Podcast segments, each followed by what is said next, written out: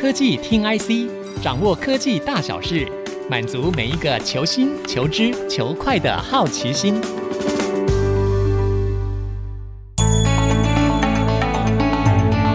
这里是 IC 之音竹科广播 FM 九七点五，欢迎收听科技听 IC，我是节目主持人韩清秀。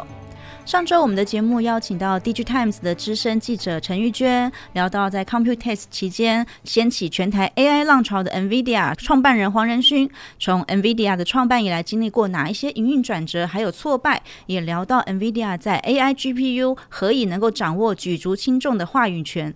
当然啦，因为玉娟长期采访 NVIDIA，所以呢，从第一线媒体记者的角度呢，有聊到很多的八卦。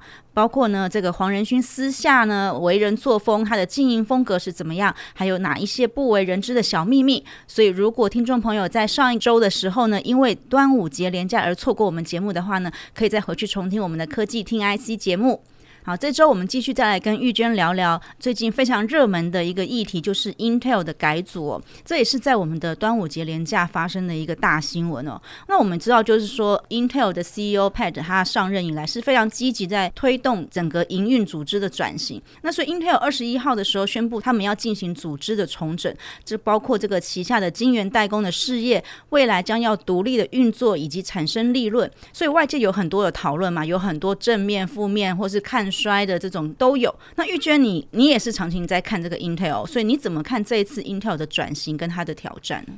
我觉得大家先要理清一点，Intel 这次的分拆，其实在我们五月的时候访那个 Intel 执行长的时候，他已经有预告说，哎、嗯，六月底就会有这一场的那个会议。是，那其实大家都已经准备好，只是说内容上面其实也没有出乎大家的预料之外。大家不要看错，其实它不是分家，它就是一个内部的拆分而已，嗯、就是一个财务报表的一个分别条列，分别呈现。一家公司分成两家公司，不是，不是，不是。不是不是，它就是一个财务版。以后就是你可以很完整的看清楚，就是哎，代工部门它有它自己，嗯，简单讲就是自负盈亏，然后所以就是设计跟制造，然后是内部拆分，然后他同时也要告诉客户。代工也要告诉客户，不然他接不到客户，所以他要告诉客户说：“我是完全拆分，我就是我完全内部是独立的。那你来我这边下单，我也不会泄密。所以就是一个客户最在乎的就是，哎，我设计的晶片，哎，会不会被你 Intel 的设计部门给学走了？没错，所以这个就是他要完全的跟那个客户清楚表达说，我就是。”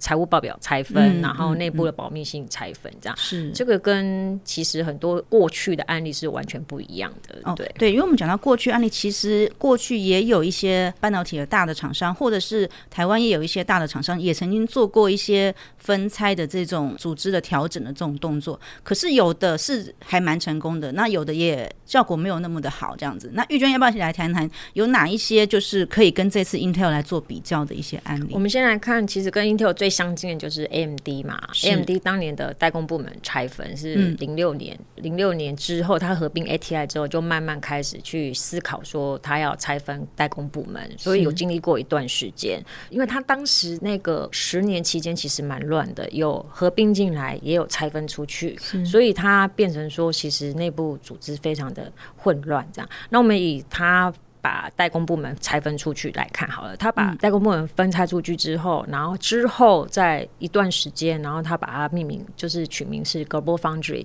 然后是被阿布达比的资金给入主了。但是这样还不够，嗯，因为就变成说 AMD 还是必须要跟 Global Foundry 签签一些晶圆协议嘛，因为 Global Foundry 没有 AMD 的单的话，它活不下去，因为它以前就是它内部的，就是靠它的这个部分来做，但但是他们已经拆分了，就是各自负盈亏这样。但是 AMD 就是长期以来就还是要必须下单 Global Foundry，只是说 Global Foundry 有，就是大家可以信任 Global Foundry，说，哎、欸，我在你这边下单，我不会被 AMD 学走技术或是什么。但是 AMD 对 AMD 是一个不好的，就是说它被 Global Foundry 绑架了，他没有办法去大量的去外面试单，对，这个就是那个时候的差异。然后当然就是他下单给 Global Foundry，也因为 Global Foundry，所以它的成本上也没有办法降，对，所以整个恶性循环，就两个就一起拖累。嗯、所以，如果 Intel 可以用这样子的一个模式，真的像比较像 AMD 跟 GlobalFoundries 的这样子的一个模式的话，那是有可能真的可以带来一个重新的一个组织。但是大家要注意，大家要想到，就是 GlobalFoundries 跟 AMD 拆分，完全完完全全的拆分，也是这几年的事情，而且是 AMD 付了赎金，那个叫做赎身费，对，付给 GlobalFoundries 之后，付给他之后，我才能去。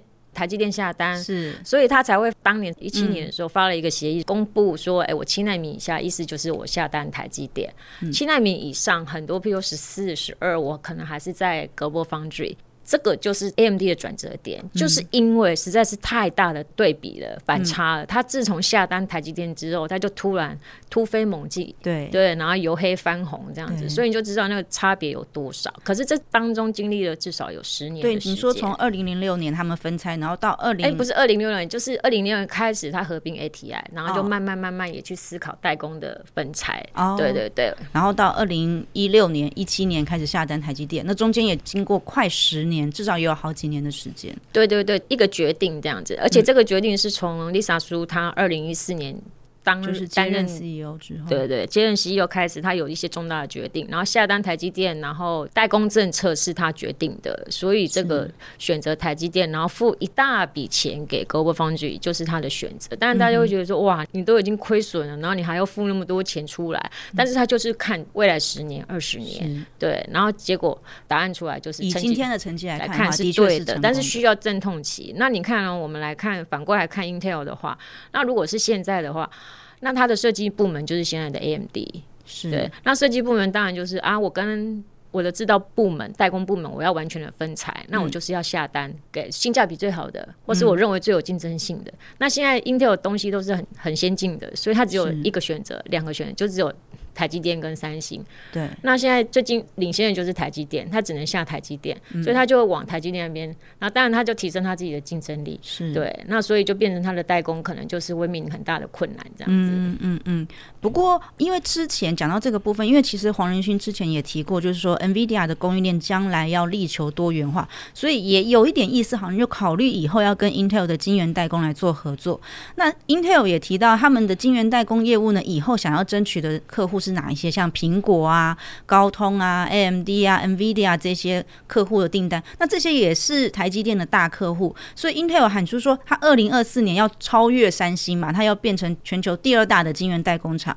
那这样子看起来，它会不会对台积电就是造成一些负面的影响？因为刚刚玉娟你有讲到，就是说其实这台积电也是的确是会带来一些牵动的一些影响效应。我们先看最基础的问题，就是为什么 Intel 可以喊它明年就要超越三星，变成第二大？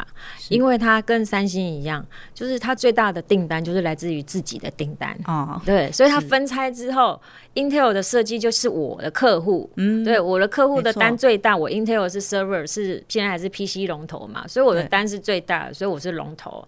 那三星也是它的手机最大，所以它也是哎、欸、接到自己的单子最大，嗯、所以它也是老二嘛，所以它市占率是来自于自己。对，如果这两家都把自己的东西都给撇除的话，我相信他可能连连电都还不到这样子。对、哦，但是现在就是他们都是统计自己的订单，自己家的订单，所以他现在才会说他明年就会超越三星，那是一定的。哦，对，所以三星一定可以做到，一定可以做到的。对，我们相信，所以没有人去质疑 Intel 说明年会不会超越三星这样子。嗯、对，但是你要把这种外部的给撇除掉，但或许他有可能接到其他的订单之类的。但是现在我们来讲。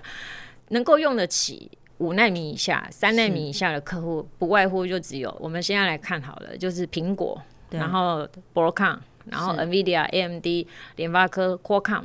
其他就小了，嗯，那你说 Google 啊，或者是 Amazon 那一些都还算小单，对，因为量很少，AI 的东西的量很少。那你说阿里巴巴那些就是量很少，嗯，用得起的这就是 PC 手机的这些大厂，这些大厂全部都是台积的客户。那他下了五纳米之后，他接着就会下三，就会下二，嗯。而且如果你现在下了三，你要下二，你可能去年你就要开始跟台积电讲，然后我二零二五、二零二六才能量产，没错。所以 Intel 现在应该是抢不到，那如果抢得到，那就是二零二六年以后的事情。那也许可能只有可能九比一，八比二，可能试试看这样子，或者是说。嗯市场是预期说，他可能会采取跟三星的模式，就是我砍价来接，嗯，对我来接单这样子，我先接了这个客户再说。可是也有可能有些客户因为就地缘政治的考量啊，反正就是要下给美国的晶圆代工厂啊，也可能会给一点单给 Intel。有可能，但是这个前提是，我觉得像 NVIDIA 或是 Qualcomm 或是。联发科先不要算好了，因为它是台厂。我们以美系厂来讲的话，美系厂像 NVIDIA 来讲是非常非常的斤斤计较，不然他当年不会转单给三星，就是因为贪它便宜。就是业务还是业务，能赚钱的还是要赚钱。对对对，所以有可能就是我好，我可以下单，但是你美国政府你要补贴给我是什么？所以补贴都还没谈好。对，所以 NVIDIA 那时候才讲说，哎，为什么都补贴晶圆代工、晶圆制造或者是设备什么什么？那他们本土的 IC 什么什么都没有，这样他所以他那时候才会讲说，哎，厚此薄彼。类似这样的事情，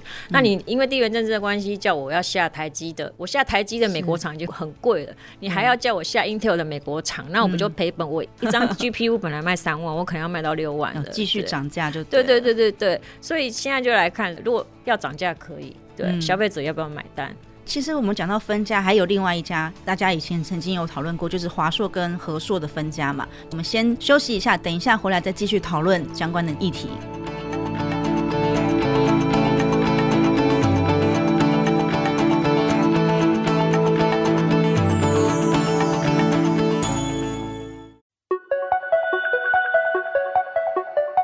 回到科技听 IC，我们的节目除了在 IC 之音官网 AOD 可以随选随听，同时也邀请大家上 Spotify、Apple Podcast、Google Podcast 以及 KKBox 搜寻科技听 IC，订阅我们，不要错过每一集的节目。今天和我们一起的是 DIGITIMES 的资深记者陈玉娟。那上周呢，我们聊到了 AMD、NVIDIA、Intel 三大巨头。那刚刚我们也聊到最近 Intel 宣布组织改组的这个话题哦。那除了刚刚聊到说 AMD 也曾经有做组织改组，那还有另外一家也是有在做这个分家的，就是华硕跟和硕嘛。那玉娟，你要不要聊聊？你看他们分拆的状况是怎么样呢？华硕跟和硕的关系是这样，就是他们那时候也是。自己有品牌跟代工，然后一直往品牌越来越壮大嘛，notebook 甚至板卡这板卡还比较没关系，主要是 notebook 一些消费性品牌，嗯、那你当然会代工那边会引起你的客户的疑虑嘛，比如说可能像 Sony 啊、HP 啊，或是等等等等之类的，类似这样你就接不到单子了嘛，因为会觉得说，哎、嗯。欸，你也有做 notebook，我也做 notebook，那我还要给你合作代工，那你会不会学走？那就很奇怪了，对，所以其实客户也一直在 push 说，哎、欸，他们要他们分家，所以终于终于终于传。非常多年，他们终于分家，嗯，因为分家其实是一个大工程，对。然后，所以他们那时候零八年就确定要分家，然后我也有荣幸参与那一次的分家，嗯，分家大混乱这样子，对。然后，所以那一次的分家真的是。史无前例，因为是算是台场史无前例的。我以为你要说死成一片，吓我一跳。算算算，因为你如果你是华硕的员工，我问你，你要选品牌还是选代工？嗯嗯、那品牌那边就是施崇朗施先生的，那代工这边就是童子贤童 Sir 的对。那你要选择文清 Sir 还是施施崇棠先生的？那你就看你是属于哪一边了，对不对？嗯、那原本大家都是一家人嘛，华硕怎么没有？就副总裁最多这样子，对。所以他那时候大概就是。中阶的很难分，你要大概要分，嗯、所以就是选边站的嘛。那但是他们后来分的时候还是分不清楚嘛，因为就我的采访经验，我进去之后采访之后，他只要刷个卡，我就过去合作了。嗯，那我在合作，我刷个卡，我就过去华硕了。那这样谁相信他们有分家？就是不相信哦。对，所以我们采访的时候，只要写到这个信任度的问题的话，他们就非常的 care，因为就是这样会影响那个合作接单的事情。所以合作一直想要跟华硕拆分，就是切干净。但是到目前为止，华硕还是合作大股东，没错。虽然每年来自合作的那个鼓励也是蛮多的这样子。嗯。然后另外一个就是。前几年一五年的时候发生一件事情，因为施先跟童先就有点杠上了，嗯，然后找了媒体互杠。当然也有人说演戏啊，演给外面看，说哎我们真的分家。但是事实上，那个施先也是讲蛮重的话，就是说哎、嗯欸、童先，我一开始代工不是要交给童 Sir，对对对，是要交给那另外一个徐世昌，是，对，也是创办人这样子。反正就吵成一一团，后来也不了了之，嗯、也是吵给外面。所以现在大家相信他们真的是分家了，应该是分家了。对，因为一开始也是和硕还是需要华硕的产品代工嘛，因为我才能支撑这样子。但是之后就慢慢慢慢没有了，然后和硕也接了苹果的单子，嗯、或者他也自己慢慢成长了。对对对。好，所以其实分家这个事情的确是一个大事，它都是会经过一些阵痛期哦。那玉娟其实像上次我们有聊到，就是说 Pat 来台湾就是接受媒体的采访。就你来看，你觉得 Pat 的个性是一个什么样的个性的人？对他来讲，像推动这样子这个组织改组分家这么大的一个事情，对他来说，他是具有一个什么样的一个使命感？他认为是他职涯中必须要完成的一件事情吗？我觉得就跟很多成功的人士是一样的，嗯、就是他会说他小时候非常的困苦，然后就是奋发向上这样 啊。当然，就是 Pat 也是说，哎、欸，他从小就是困苦，然后或者是很勤奋向学，然后慢慢慢慢长大，从基层开始干。对对对。然后他其实他在 Intel 也是慢慢慢慢升上，他在 Intel 三十年，对，好像十八岁就进来这一家。对，所以他从基层开始做，一路看着 Intel，Intel 就是他的一切这样、嗯、啊。所以他没想到零八零九年那一波，就是 Intel 也是开始。从我们可以讲，就是苹果崛起，嗯，然后行动装置那个年代是，然后它 Intel 开始走下坡，也不能走下坡，就是没有开始独霸一方的那种感觉了。嗯、然后那时候 Intel 刚好也面临一些组织转型，然后重整，所以他也在那一波离开了 Intel，因为你。技术长，但是接下来你没有做上执行长，嗯、那可能就是没有办法再继续带下去，嗯、所以他就选择离开了。那你看他零九年离开，然后前两年又回来了，所以他就是有肩负一些使命。但是也许说，哎、欸，他接 Intel 的时候是 Intel 史上应该是最低潮的时候，很多人酸言酸语啊，骂他拿那么多钱啊，到现在还在亏损，已经连两季亏损了，这一季不知道。可能还继续亏，对，应该也蛮辛苦的。对，然后全年也继续亏。但是你要想啊，Intel 这么大，要改造不是那么简单。对啊，嗯、所有的一线大咖你都叫不动，所以他当然要重新整顿，对等等等。但是也有很多人怀疑他的能力等等啊，嗯、对，或者是说他砸那么多钱要扩厂什么什么什么的。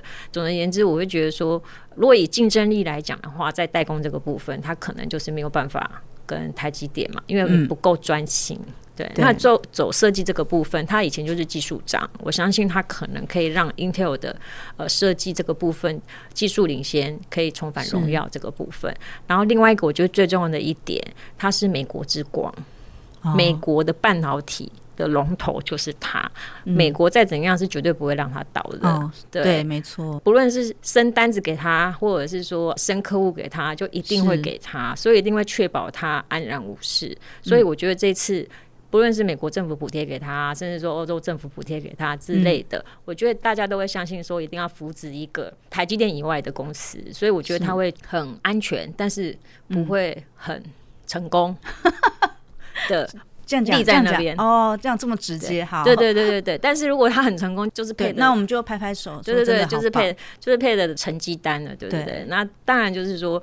他目前为止，制造部门他可能还管不太懂，这样子还需要一些几至少五年、十年的时间，这样。所以现在就先不用太苛责他。然后因为时代已经改变了嘛，就一定要分拆了。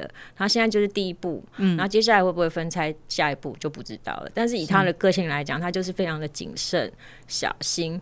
技术长的性格，这样技术背景性格，其实他跟黄仁勋跟 Lisa 全部都是技术出身的，没错。对，这三个就是技术出身，然后当上 CEO 这样子，嗯、对。而且他又比他们更。他也比较有点近似丽莎苏，但是又比他再温和一点点。但是私底下我们不知道他会不会像黄仁勋这样骂人这样子，我不知道。但是他是一个非常非常的虔诚的，有信一个宗教。是，他还特地跑到，譬如说新加坡，他来有亚洲的时候会到新加坡参加教会或者是什么，他有虔诚的信仰。我相信他应该有一个理念，朝着梦想前进。这样子是，对。那我们刚刚也聊到，就是丽莎苏哦，因为丽莎苏也是算是属于把那个 AMD 从一手烂牌，然后然后现在整个翻转变成一个非常成功转型的一个例子哦。那这几天有听到一个消息，就是说 Lisa 苏可能在七月的时候也会来台湾，也许可能发表一些技术发表会，或者是来拜访一些供应链。那玉娟你怎么看这一次 Lisa 苏来台湾的目的？会把 AI 当做是一个拜访的重点吗？我觉得 AI 应该也不是拜访的重点，因为 AI 的重点都在美国这样子，嗯、那几个客户这样子，或者是说他的那个 MI 三百有一个阉割版给中国的，也要去拜访了。嗯、可是现在去中国危险嘛，对不？对也敏感嘛，对，嗯、所以他现在就是来台湾。我觉得台湾有什么？就有台积电嘛，嗯，对，然后有封装嘛，可是应该是不会见到封装啦，对，哦、主要是台积电，嗯、然后另外一个就是，其实台积电也可以视讯啊，也不用亲自来，对啊，对，所以就是来看看那个供应链，我们还有 PC 啊，嗯、我们还有 server 供应链啊，嗯、这些都是最基本的，他必须要跟他们可能聊一聊。可是大家不要忘了，其实除了 Intel 之外，老实说，真的除了 Intel 之外，那个 NVIDIA 跟 AMD 历任。NVIDIA 只有一个执行长，就是黄仁勋跟 AMD 历任的执行长，其实都常来台湾。嗯，然后丽莎苏是一四年当上执行长之后，他真的常来台湾见见供应链啊，或是有其他的重要的发表会等等。所以像之前他当上执行长之后，每一年的 Computex 他都有活动，嗯，刚好有平台的新平台的发布，都是丽莎苏亲自来的。对，这个跟黄仁勋完全不一样。就他上任以来，是每一届都有来，嗯、就是所有。可是今年就刚好没来，今年刚好没有，因为真的是疫情打乱了所有 Intel 或是 AMD 或是 NVIDIA 的策略。嗯、其实你看 NVIDIA，它在 Computex 也没有新品啊。嗯，你有听到它有新品吗？没有啊。对，大家有唱歌啊，大家只记得那个 AI server，可是那个是已经是旧的 H 一百新旧的新闻了。嗯、然后 Intel 也不是啊，它的平台也没有发布啊，就有人写说，哎，五月底的时候 Pad 来，对，然后怕了怕了 NVIDIA，然后就提前闪，没有没有没有，那个就是你在 Computex 你没有摊位，你没有活动，那你留下来要做什么，对不对？嗯、所以就是 AMD 跟 Intel 都没有活动，所以他们就不会来。其实至少 Pad 有诚意，他五月底来了。是对对对，也见了。所以丽莎说这一次来，是不是因为他六月已经有发表一个 AI 技术发表会，所以他这一次来有可能类似会做一些技术发表的相关，有可能啊，但我们不晓得啦。那玉娟你自己那时候六月也有去 AMD 做采访哦，那你自己有什么样的一个在现场采访的一个氛围？你感觉上是怎么样的？其实老实说，我真的非常的荣幸参加这个 AI 大会，嗯，因为 AI 正热，但是。真的，如果跟 NVIDIA 的 ComputeS 的 Kino 来比的话，真的差很多啊！当然不能这样比，因为他是邀请法人跟记者这样子，所以人数也不多。嗯、但是 Computex 可能就是三千人在那边看，嗯、所以就很热闹。那完全是不一样。其实 Lisa 书就是中规中矩，他就是发布了他的 Server 平台，然后他的 AI GPU。但是因为大家真的太期待，胃口被养大了。是。你到底有没有客户要宣布？他只宣布了 Server 平台的客户，可是 Server 平台客户大家都知道啊，你市占率已经两成了，所有的一线大咖都已经是你的客户了。嗯、但是最重要的 AI GPU MI 三百竟然没有客户，对，没有宣布客户，我们一直等到最后。他说下半年可能之后会有。一定会有，但是就是没有客户走出来嘛。嗯，对，就是 Amazon 也没有停下来这样子。对，然后就这样，我就看着他走了这样子。对，那所以因为没有客户，所以我们可以看到说，哎，市场也不买单，所以他当天股价就大跌。对对，然后就比较弱势。嗯，但是其实我上一集有讲过，就是大家其实支持 AMD，先不要管 MI 三百的性价比，其实蛮好的。对对，最重要的事情是一线大咖不会让 NVIDIA 独大。嗯嗯，对，NVIDIA 在供应链的。强悍是业界有名的，非常非常的强悍，甚至可能比台积电还可怕。这样子，对，哦、没有商讨的余地。这样，哦、这样，这是他以往对于板卡供应链都是这样子操作，除非他遇到比你强的，比如说遇到台积电，嗯哼，跟台积电议价啊，没门，好，我转单三星，然后台积电说谢谢不送这样子，对，对，然后自己又只好又回来，对自己又回来了，对不对？从八奈米又回来我的五奈米了，对不对？嗯、所以他就是遇强则更强，对，遇弱也很强，这样子。好。对，所以反正就是他就是，如果现在来看的话，我觉得那一天的 AI 大会确实在规模跟人气，然后内容上是不及 NVIDIA，对，但是他有新品发布啦。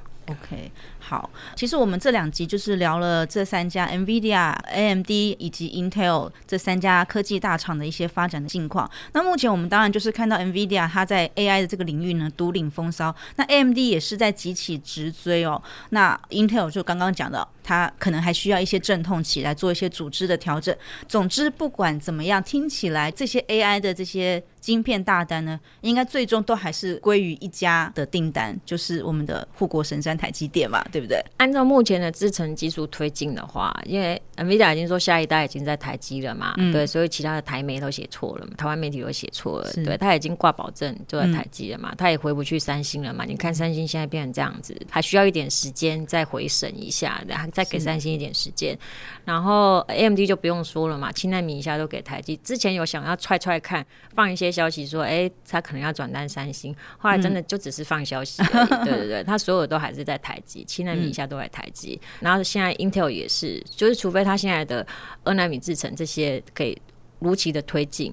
可是目前大家来看的话，在良率上跟价格上，还是他自己的设计部门可能还会考量到获利、毛利率的问题，嗯、所以他有可能还是会扩大下单台积电。所以这三个都是在台积电。嗯，那 NVIDIA 它占有九成的市占。然后你看台积电就拿了九成，对，那不论他们三个怎么样厮杀，就跟当年的华为一样。我们记得华为那时候被美国锁住、锁禁令这样子，然后整个灭亡，这样手机整个灭掉这样子。对，那大家就很担心怎么办？我的日月光掉单了，台积电掉单了，或是什么什么掉单了？嗯、其实台积电就有说过，不论外面怎么打，就是华为、三星、小米、vivo 怎么打。一年十二亿只就是十二亿只都不会变，嗯、但是这些十二亿只的客户，晶片客户，就三星不要变，然后就是联发科跟高通在变的话，这两个都在我这边下单，所以我的份额是不会变的，嗯、对，我的比重是不会变，那我反而赚了更多钱，因为我涨价了。对对对，大家记得还记得两三年前它狂涨价吗？对，对。到现在还在涨，明年又要涨，是。对，所以大家只剩下它一个选择。那这一次也是，就是说我这次不论是 HPC 或是 AI，只有我一个选择，所以我就可以涨价。嗯、所以你唯有我这个选择，你就是一定要下单在我这里。所以台积电就是这一次 HPC 跟 AI 的最大的赢家。哇，听起来还真的是蛮令人振奋的。好，那我们今天的节目就进行到这里，谢谢玉娟的莅临，科技听 IC，下周同一时间再会，拜拜，拜拜。本节目由 DigiTimes 电子时报与 IC 之音联合制播。